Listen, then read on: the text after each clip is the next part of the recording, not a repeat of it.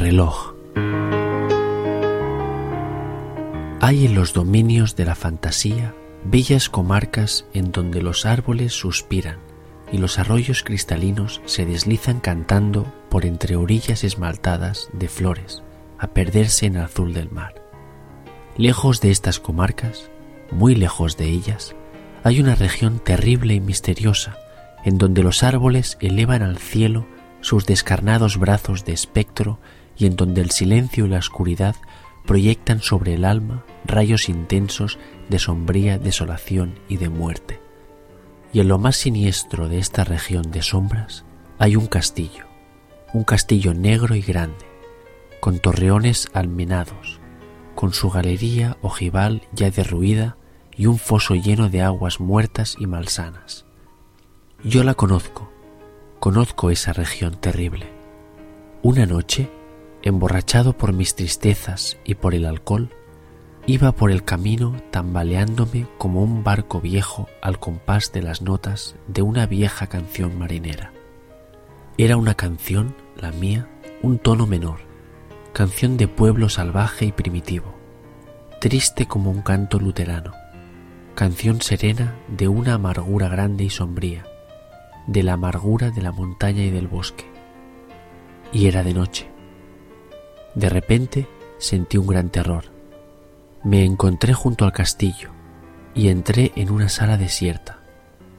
Un alcotán con una ala rota se arrastraba por el suelo. Desde la ventana se veía la luna, que iluminaba con su luz espectral el campo yerto y desnudo en los fosos se estremecía el agua intranquila y llena de emanaciones.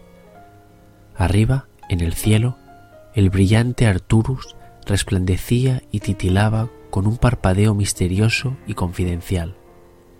En la lejanía, las llamas de una hoguera se agitaban con el viento.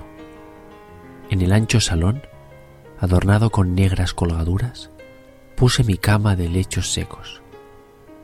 El salón estaba abandonado. Un braserillo donde ardía un montón de teas lo iluminaba. Junto a una pared del salón había un reloj gigantesco, alto y estrecho como un ataúd. Un reloj de caja negra que en las noches llenas de silencio lanzaba su tic-tac metálico con la energía de una amenaza. Ah, soy feliz, me repetí a mí mismo. Ya no oigo la odiosa voz humana, nunca, nunca. Y el reloj sombrío medía indiferente las horas tristes con su tic-tac metálico. La vida estaba dominada, había encontrado el reposo, mi espíritu gozaba con el horror de la noche, mejor que con las claridades blancas de la aurora. Oh, me encantaba tran oh, me encontraba tranquilo, Nada turbaba mi calma. Allí podía pasar mi vida solo, siempre solo, rumiando en silencio el amargo pasto de mis ideas, sin locas esperanzas, sin necias ilusiones, con el espíritu lleno de serenidades grises, como un paisaje de otoño. Y el reloj sombrío medía indiferente las horas tristes con su tic-tac metálico. En las noches calladas una nota melancólica el canto de un sapo me acompañaba. Tú también, le decía el cantor de la noche, vives en la soledad. En el fondo de tu escondrijo no tienes quien te responda más que el eco de los latidos de tu corazón. Y el reloj sombrío medía indiferente las horas tristes con su tic-tac metálico.